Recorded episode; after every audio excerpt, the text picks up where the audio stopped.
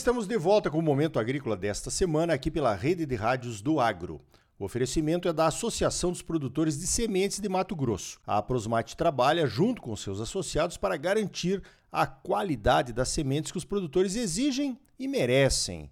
Olha só, nós estamos vivendo aí problemas sérios na safra de Mato Grosso. Nunca tivemos aí, pelo menos nos últimos 36 anos, tempo que a gente planta aqui no estado, um problema tão sério no início da safra. Já passamos muito desse início da safra, é claro, né? Mas com secas e, e algumas chuvas localizadas, mas que ainda se mantém, né? Não chegou aquela chuvona que a gente esperava até para o mês de outubro, já estamos em dezembro, né?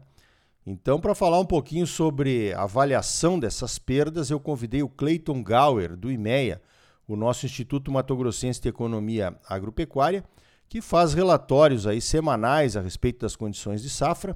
Vou começar perguntando para ele, então, como é que a seca já está afetando os relatórios do IMEA? Ou, de outra forma, Cleiton, os relatórios do IMEA já registram as quebras que estão acontecendo no campo? Bom dia. Bom dia, Elioli. Bom dia a todos os amigos produtores aqui do Momento Agrícola. É um prazer estar conversando com vocês aqui de novo. Sim, a gente já, já vem trazendo um reflexo nos relatórios, nesse último relatório que nós fizemos em dezembro, principalmente já trazendo uma consolidação de algumas perdas que nós já tivemos em novembro mas a gente segue acompanhando. Então, naquele momento, a gente já teve duas grandes coisas que nos chamaram a atenção. Uma foi a redução das áreas cultivadas dessa safra, né? Então, a gente tinha uma perspectiva de incremento. Uma parte dos produtores já optando partir direto para uma cultura de segunda safra, é, reduzindo essas áreas cultivadas nessa primeira temporada. Então, a gente fica com uma área muito próxima em relação ao ano passado, com 12,1 milhões de hectares e uma produtividade que a gente já tem um corte de 7,11% em relação ao ano passado.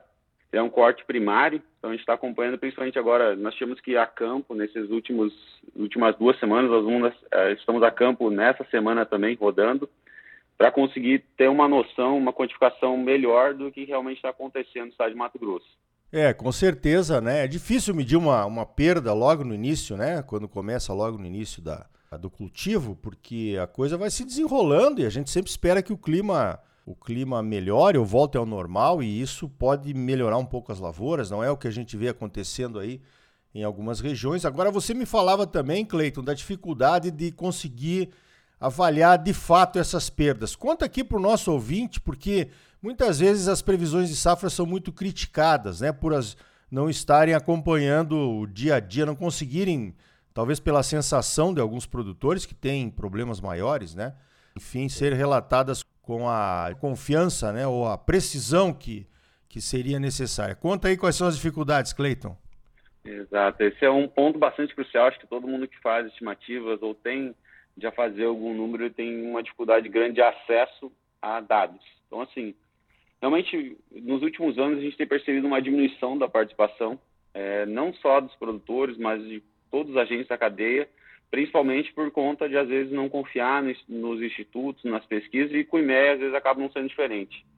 E, principalmente nesse ano, a gente tem notado é, o desencontro de informações em que sentido? Porque, como a chuva está acontecendo de maneira dispersa no estado, tem regiões que realmente estão com grandes problemas, tem regiões que estão com áreas medianas e regiões com áreas melhores, a gente tem tido um reporte muito grande daquelas regiões que têm problemas e das outras áreas a gente acaba tendo falta de informações para realmente acompanhar esse desenvolvimento.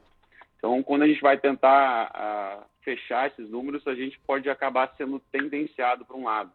E aí acaba tendo que buscar outras formas, e a gente encontrou essa de realmente ter que ir a campo para consolidar, ir lá olhar em loco com os próprios olhos, para conseguir medir se realmente essa redução de produção do Estado. Agora, essa ida a campo tradicional do IMEA acontece em janeiro, né? Exatamente. A gente não, não alterou a nossa ida a campo de janeiro, porque em janeiro nós vamos para medir produtividade.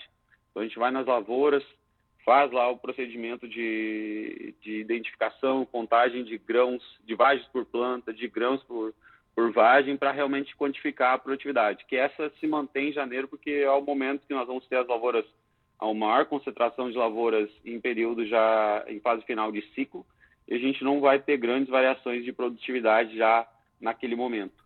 Só que nesse ano nós tivemos que, tivemos que antecipar porque realmente é, algum, nós tínhamos perdas diárias esse ano, realmente os produtores uh, reportando, uh, e a gente viu os vídeos circulando também nas redes sociais, de alguns produtores tendo que gradear essas áreas, já migrar para outra cultura, ou realmente áreas muito impactadas, que realmente reduzindo drasticamente o potencial produtivo dessas lavouras, e a gente sentiu a necessidade realmente em loco para realmente olhar o que está acontecendo. Perfeito, é a forma mais confiável de fazer, né? Embora a área do Mato Grosso seja muito grande e a amostragem muitas vezes não pode ser tão grande assim, porque tem a pressa, tem o número de pessoas que vai e por aí afora, né? Mas com certeza os números do IME continuam sendo bastante confiáveis. Agora você falou aí, Cleiton, na questão da, da segunda safra, né?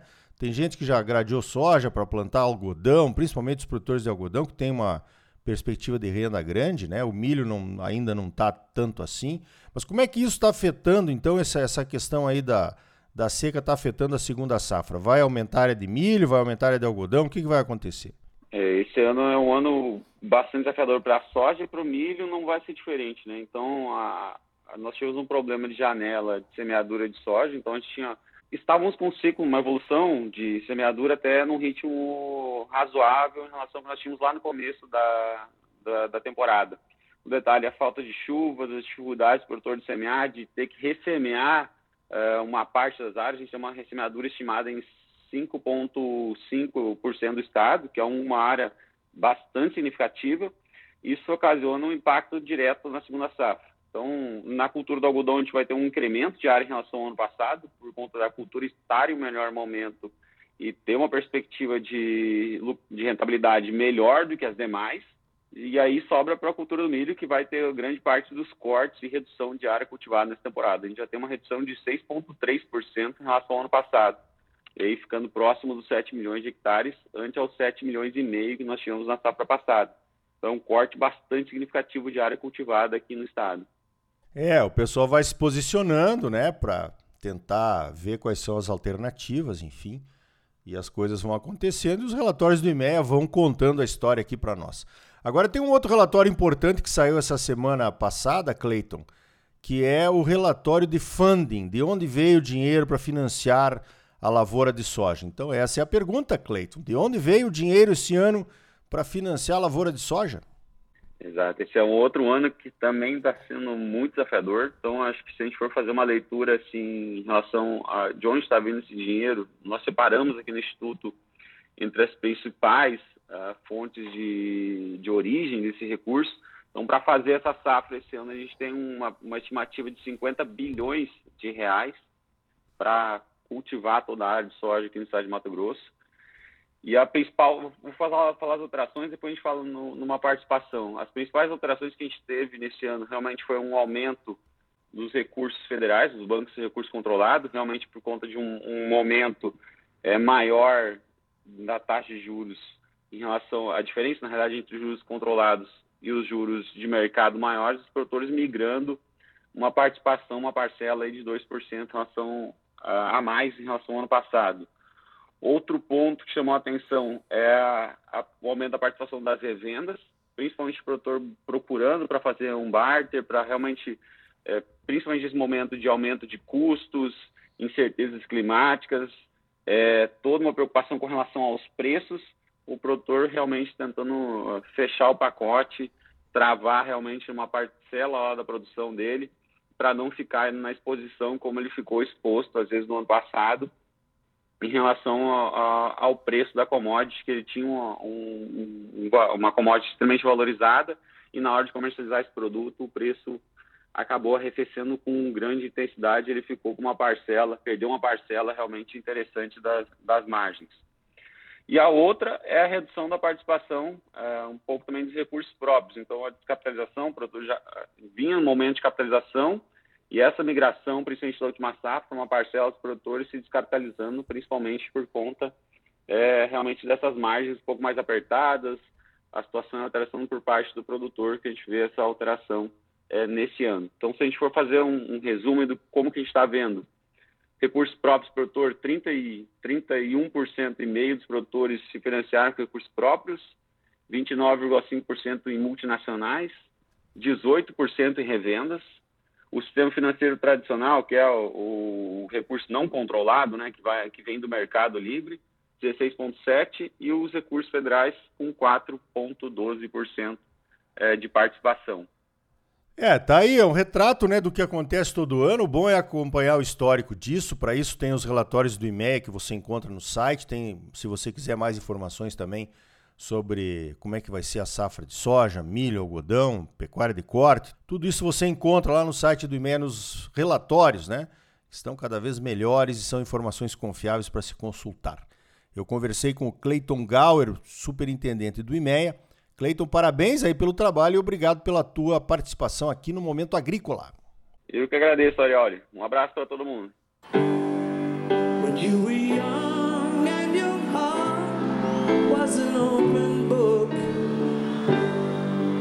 Used to say, live and let live You know you did, you know you did, you know you did But if this ever-changing world in which we live in makes you give in a cry,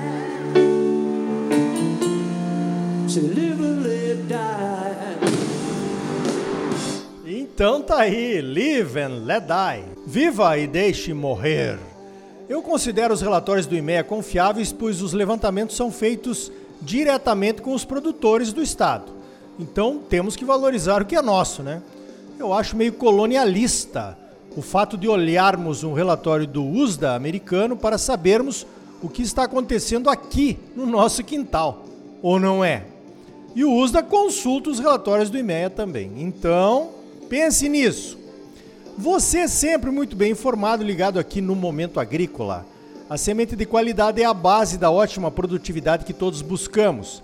A Associação dos Produtores de Sementes de Mato Grosso, a Prosmate, trabalha junto com seus associados para garantir a qualidade das sementes que os produtores exigem e merecem. Por hoje vamos ficando por aqui. Então até a semana que vem com mais um Momento Agrícola Mato Grosso para você. Até lá!